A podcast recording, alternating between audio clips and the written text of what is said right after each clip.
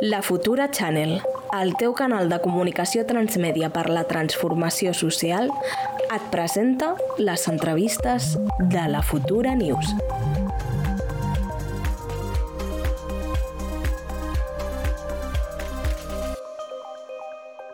Doncs anem amb l'entrevista. Crec que ja tenim amb nosaltres l'Ernest. L'Ernest Hurtasun és economista, és diplomàtic. El 21 de desembre del 2013 va ser escollit cap de llista a les eleccions al Parlament Europeu del maig del 14 i ara és eurodiputat eh, d'en Comú Podem i vicepresident del grup eh, dels Verds eh, al Parlament Europeu. Ernest, eh, com estàs? Bon dia. Gràcies per estar amb nosaltres a la Futura. Què tal? Bon dia, com esteu? Bé, no sé si ens estaves veient, no sé si has vist aquest últim vídeo de 3 segons que teníem posat, que era el, el marxisme explicat en 3 segons. He, he vist el vídeo, però no, no, no he pogut sentir el so. No sé què ha dit la noia que sortia. bueno, deia això, en plan, eh, a ti te sobra, dame. A ti te falta, yo te doy. bueno, està bé. Els temps que vivim, jo crec que és una reflexió... Uh, sí, és marxisme primitiu, sí, està molt bé. Ernest, just avui els, els Verds Europeus celebreu la vostra onzena conferència sobre feminicidis, a la que, per cert, estan assistint com a públic alguns membres de la Futura Channel. Uh, no sé si ens pots explicar en què consisteix aquesta conferència i qui participa?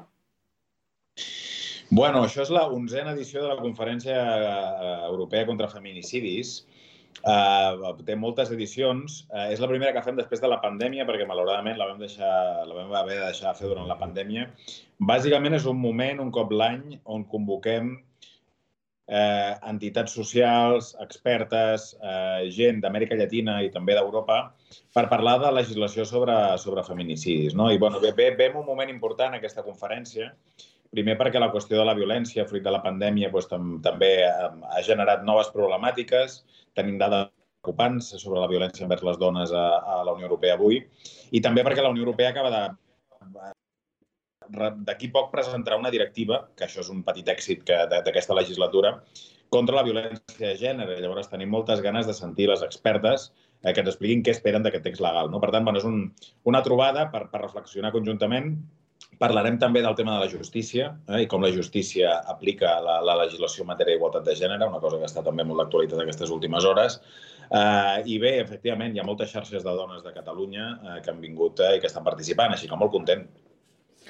Que bé, i que, i que segueixi treballant en aquest sentit. Uh, et volíem preguntar una mica quin és, quin és el, la diagnosi que feu sobre aquestes polítiques d'igualtat, però especialment quines són les diferències que tu perceps eh, en els diferents països europeus en quant a desplegament de les polítiques d'igualtat, especialment eh, valorant o tenint en compte la, la possible influència de la dreta extrema o l'extrema dreta eh, cada vegada en més, en més espais o en més governs de, de, de la Unió. No? I per tant, quines són aquestes diferències, quines són les velocitats a les que s'està desplegant eh, les polítiques per la igualtat real eh, entre els diferents països d'Europa.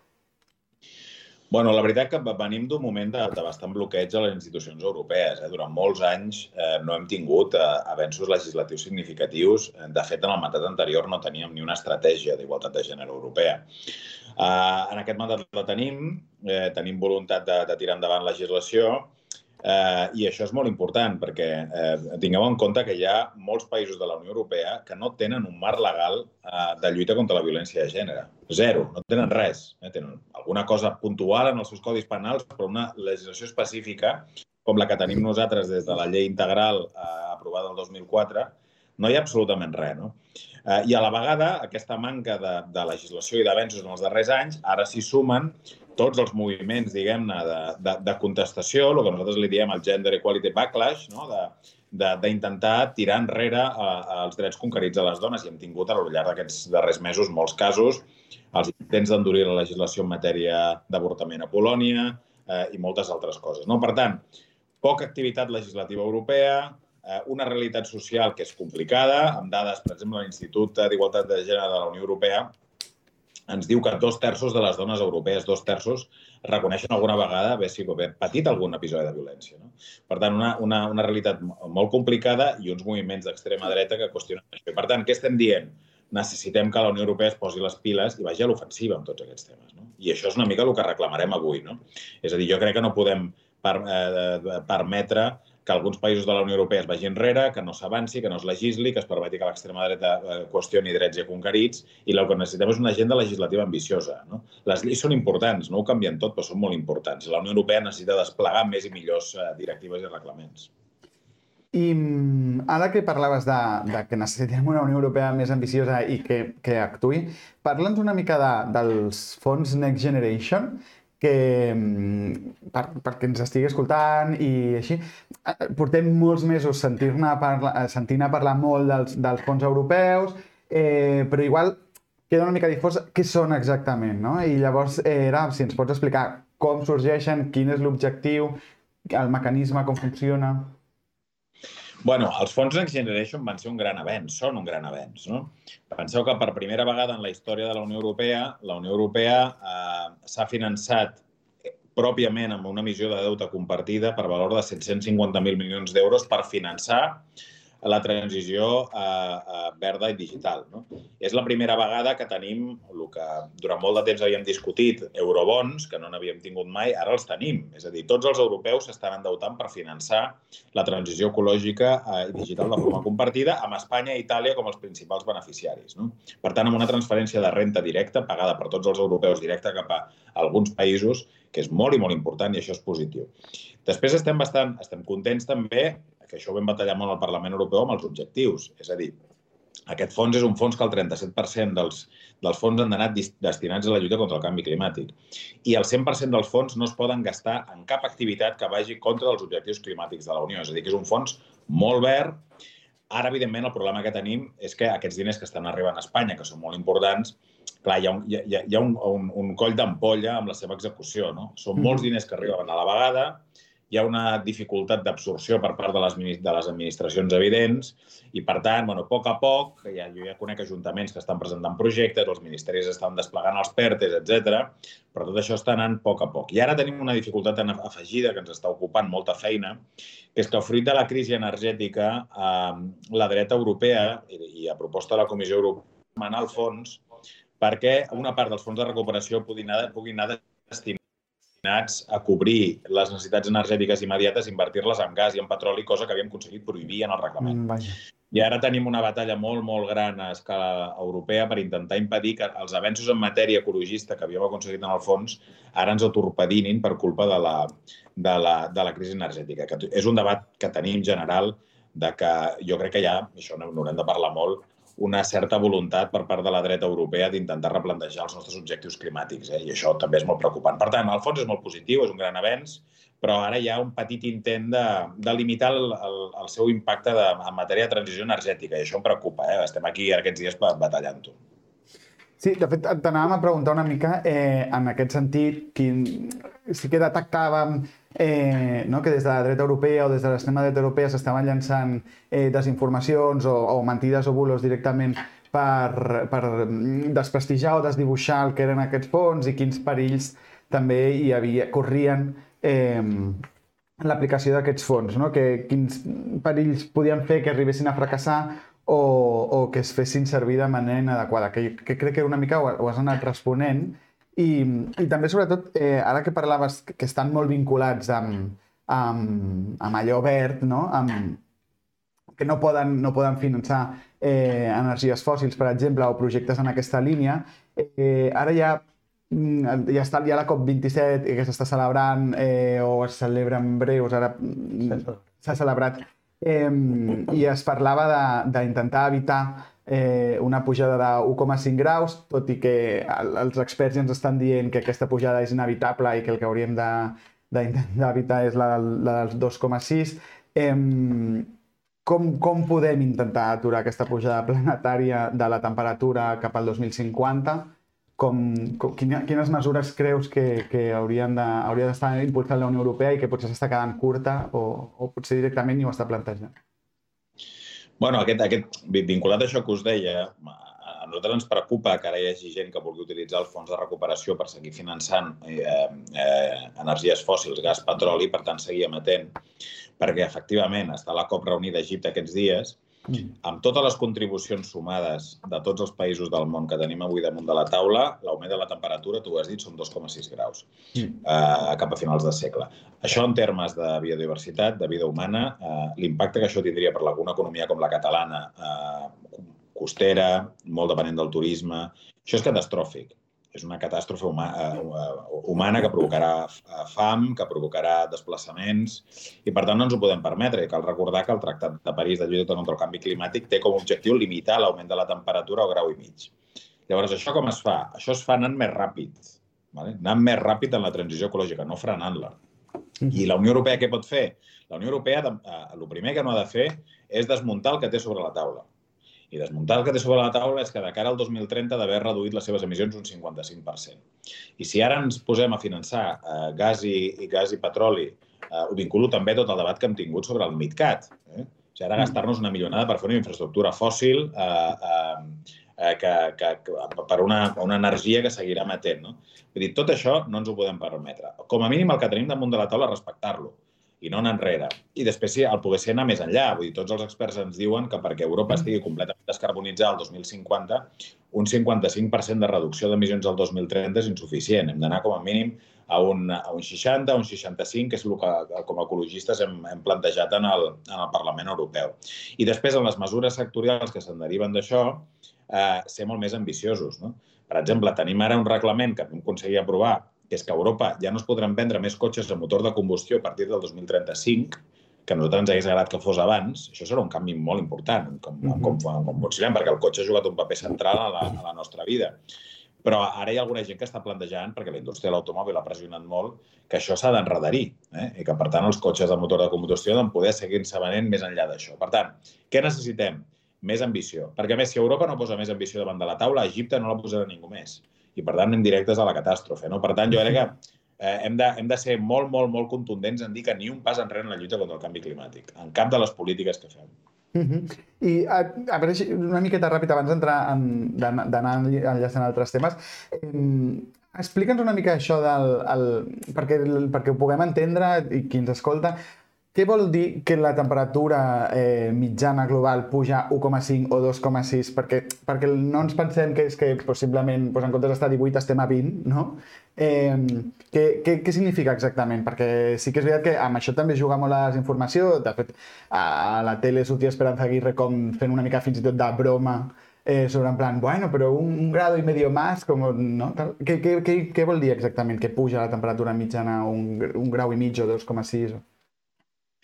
Sí, sí, no, no, a veure, eh, eh, això m'agrada molt que facis aquesta pregunta perquè molta gent la resposta, bueno, escolta, és un grau més, un grau menys, tampoc... Clar, no, no, no sembla greu. Una jaqueta menys o menys, tampoc no tal. Bueno, primer, en termes de biodiversitat, hi ha moltes espècies que no sobreviuran. Aquest, eh, o sigui, el, el terme, la, per, la, nosaltres estem en el que s'anomena ara la sisena extinció. Eh, estem, la gent no ho sap, això, però les granotes, per exemple, estan desapareixent del planeta, no? I, i moltes altres espècies. No? L'augment d'un grau eh, vol dir que el nivell d'espècies que desapareixen de la Terra es multiplicarà amb un sol grau. Segon, l'augment, eh, l'augment passar d'un grau i mig a 2,6 graus significa que l'augment del nivell del mar per les, eh, per les poblacions costeres serà molt més gran. L'augment de 1,5 a 2,6 graus significa que hi ha terres fèrtils on avui es pot cultivar a Àfrica que ja no es podrà cultivar. Que hi ha, on, hi ha, on hi ha gent que viu de l'agricultura, que això ja està passant a molts llocs, ja no podrà seguir cultivant.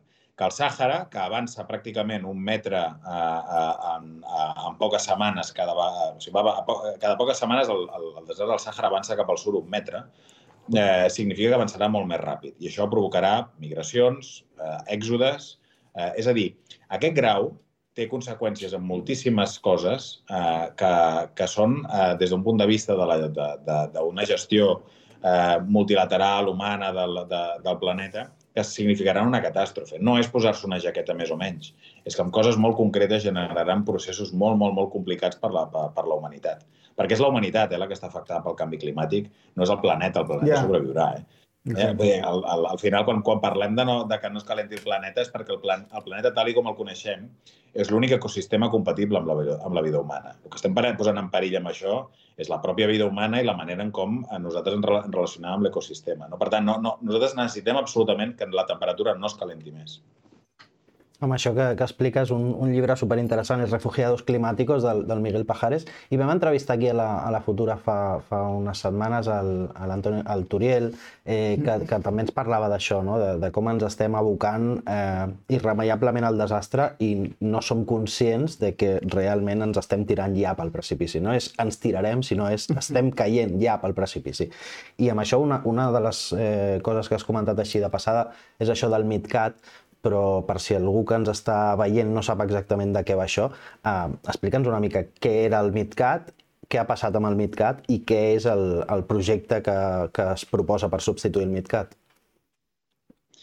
O sigui, el MidCat bàsicament era un projecte per connectar, per fer una, una tercera interconnexió gasística entre, la, entre Espanya i la península, eh, entre la península ibèrica i la resta d'Europa, Bàsicament, la idea és que la, les plantes de, de regasificació que tenim a Espanya, que és un dels països amb més plantes de regasificació i, i, i moltes estan al port de Barcelona, poguessin ser utilitzades per enviar el gas cap al centre d'Europa ara que, que ja, no, ja no, aquest gas ja no arriba per les tuberies del Nord Stream eh, després de la guerra d'Ucraïna i perquè estan rebentades.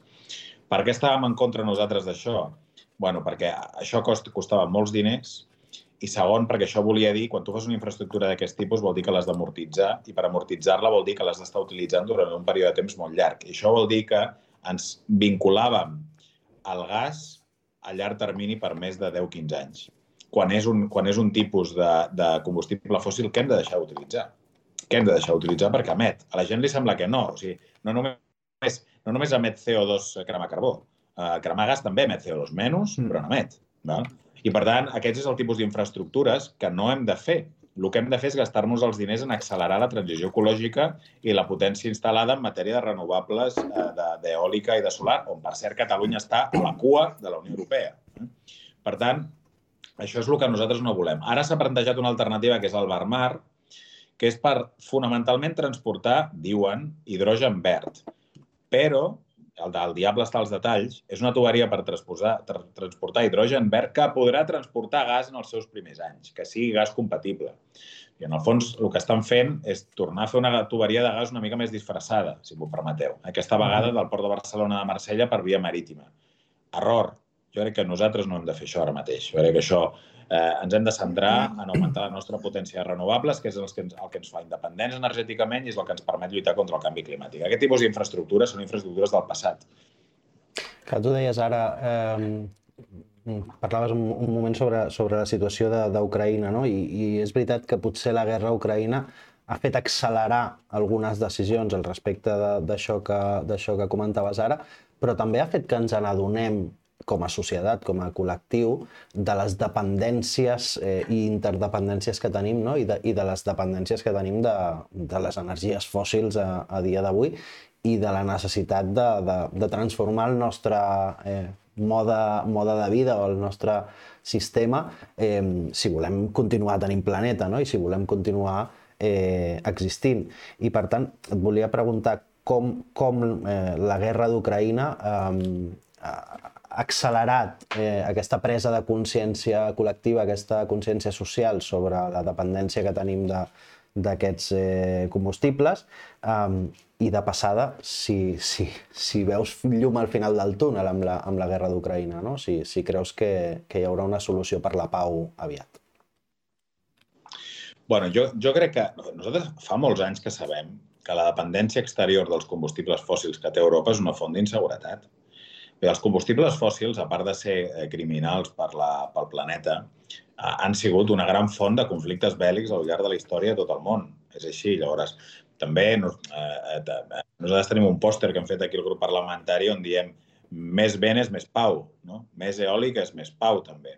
Ens fa més, ens fa més independents energèticament i ens fa més, eh, i ens fa més, eh, eh, menys dependent d'autocràcies, no? Perquè, bueno, ara ja ara hem començat a deixar de comprar gas de, de la Rússia autoritària de Putin, però vull recordar que seguim, a, a canvi seguim comprant massivament petroli d'Aràbia Saudita i d'altres països que són fonamentalment autocràtics i això limita la capacitat de crítica que els europeus hem de tenir cap a aquest tipus de règim si som dependents exteriorment d'aquest tipus d'energies. No? Uh, per tant, jo crec que és molt important que entenguem que la transició energètica ho és eh, en primer lloc, per la lluita contra el canvi climàtic, però també és una garantia de pau i de seguretat i d'estabilitat, eh? perquè els combustibles fòssils són font de guerra sempre, vale? l'accés als combustibles fòssils. Després, sobre la teva pregunta de la guerra d'Ucraïna, jo intento ser una mica optimista. Em fa l'efecte que noto senyals de que s'estan produint algunes converses eh, que podrien abocar a, potser a, a que podem imaginar una certa negociació. En algun moment hi haurà d'haver una negociació, tot conflicte s'acaba amb, amb una negociació. Jo crec que és molt important que a l'hora de plantejar una negociació ho fem sempre des del respecte a la voluntat de la part agredida. Jo sempre insisteixo sobre això. O sigui, no es pot fer la pau contra la voluntat d'Ucraïna, que és la part agredida. Jo crec que això seria un grandíssim error. Però sí que noto senyal eh, també per part d'Ucraïna que potser s'està ja més obert a poder parlar. No? De, de fet, l'última retirada russa de la ciutat de Kherson, eh, que ha sigut una, una, nova, una nova desfeta sobre el terreny militar russa, però s'ha produït de forma molt, eh, molt tranquil·la. No? no hi ha hagut grans trets, ha sigut una gran retirada militar sense grans, sense grans trets. I a mi em fa pensar que aquesta retirada d'alguna manera ja ha, ha estat acordada. Això és una hipòtesi, tampoc tinc informació. I també ens han arribat senyals des dels Estats Units que, que, que segurament es pot entrar aviat en una fase de negociació. Tant de bo sigui, sigui, sigui així, no? Jo crec que que quan més aviat puguem albirar una, una, sortida, una sortida diplomàtica, millor. Eh? Tot i així, això vull dir, encara que entrem en una fase de negociació, la crisi energètica continuarà. No ens pensem que això, eh, a l'inici d'unes negociacions diplomàtiques, acabaran immediatament amb els problemes energètics que tenim. Els seguirem tenint igual com els tenim fins ara i, i la necessitat de seguir accelerant la independència energètica i la transició energètica i verda seguirà sot damunt de la taula, passi el que passi en aquest front. Eh? Això és així també. Mm. Um, ara has esmentat durant un moment el, el tema de, de Qatar i um, també volíem parlar sobre això al Mundial de Qatar i la vergonya absoluta que suposa aquest esdeveniment. I posar sobre la taula eh, com aquesta doble vessant o, o aquesta doble vara de, de mesurar les coses que detectem moltes vegades des de la dreta, però a vegades no tant tampoc, eh, que alhora es fan servir aquests països per criminalitzar o, o per atacar a persones a, a, a, a mitjançant el racisme o la islamofòbia, per exemple, no? com, ah, és que mi, els musulmans, mira, perquè Qatar, no sé què, eh, però alhora eh, hi ha discursos eh, on es defensa que es puguin fer aquest tipus de, de negocis, que es puguin fer aquest tipus de, de, de comerç amb Aràbia Saudí, per exemple, no? Llavors, per què passa això? Eh, com, com, com ho, ho responem, com ho treballem, aquest fenomen? Bueno, jo crec que el Mundial del Qatar, de, de, de Qatar és una gran vergonya. Eh? Primer, record... Primer cal recordar com es va triar la seu. Es va triar la seu a, a, a partir de, de, de subornar massivament els que ho havien decidit, amb sí, sí. una operació molt rara del Sarkozy, aquella època amb el Platini i tal. No?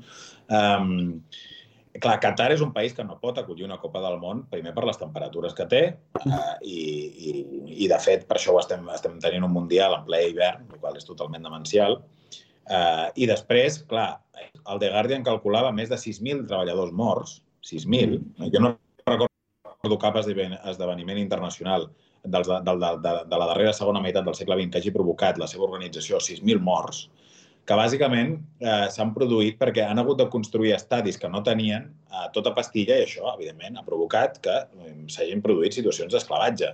Sí, estadis sí. que, per cert, estan climatitzats. És a dir, el, el, els equips de futbol jugaran en estadis climatitzats en ple, a, a, a, en ple, en ple golf. No?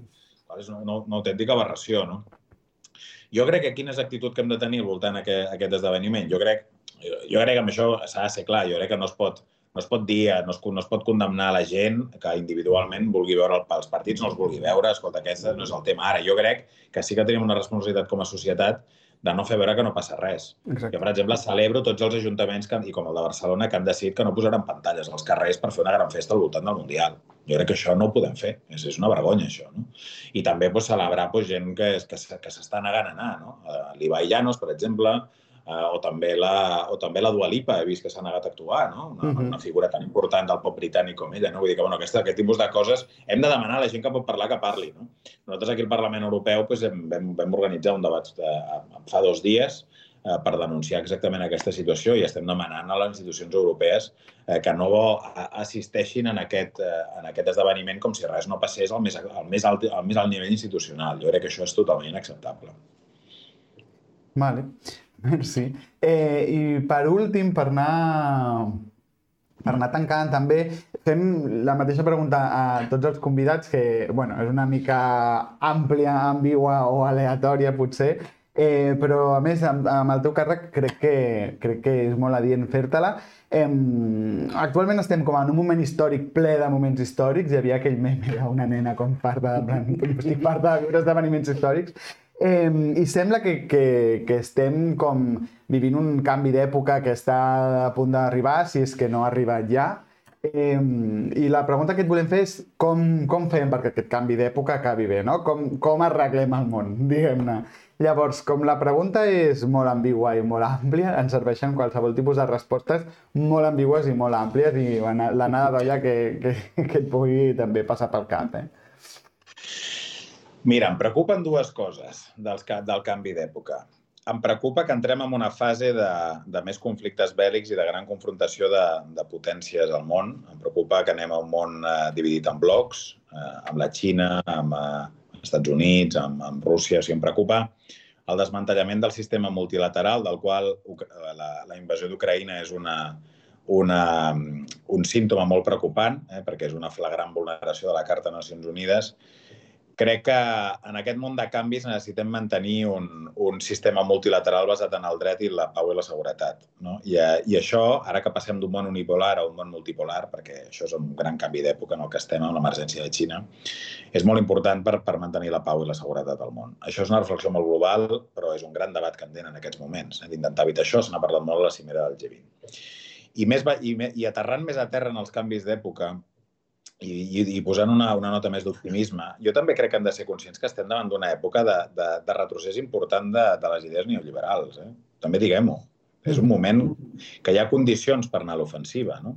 I només cal veure el que ha passat al Regne Unit amb l'enfonsament d'aquesta intenció de, de baixar impostos massivament, de retallades de l'estat del benestar. O sigui, jo crec que hi ha una certa consciència de, de la necessitat del retorn de lo públic d'una manera molt forta, eh, després de, de, la, de que haguem sortit de la pandèmia, amb la crisi energètica també la necessitat de que l'Estat resolgui els problemes, que la privatització de l'energia va ser un error. I jo crec que estem davant d'un moment, en el fons, de, de retrocés de les idees neoliberals que han sigut hegemòniques en els darrers 30 anys, i aquesta és una oportunitat per nosaltres. Necessitem aprofitar aquesta escletxa eh, i a pensar en una, en una agenda de transformació molt potent. No? Eh, amb moltes idees, amb molta valentia, eh, bueno, com estem intentant fer doncs, des de l'Ajuntament de Barcelona fins al govern de l'Estat i, i, allà, i allà on tenim possibilitat. No? Així que, bueno, diria que és un, un canvi d'època amb molts riscos, però també amb moltes oportunitats per nosaltres per fer, per fer del, de la societat un, un món amb més justícia social i més, i més sostenibilitat.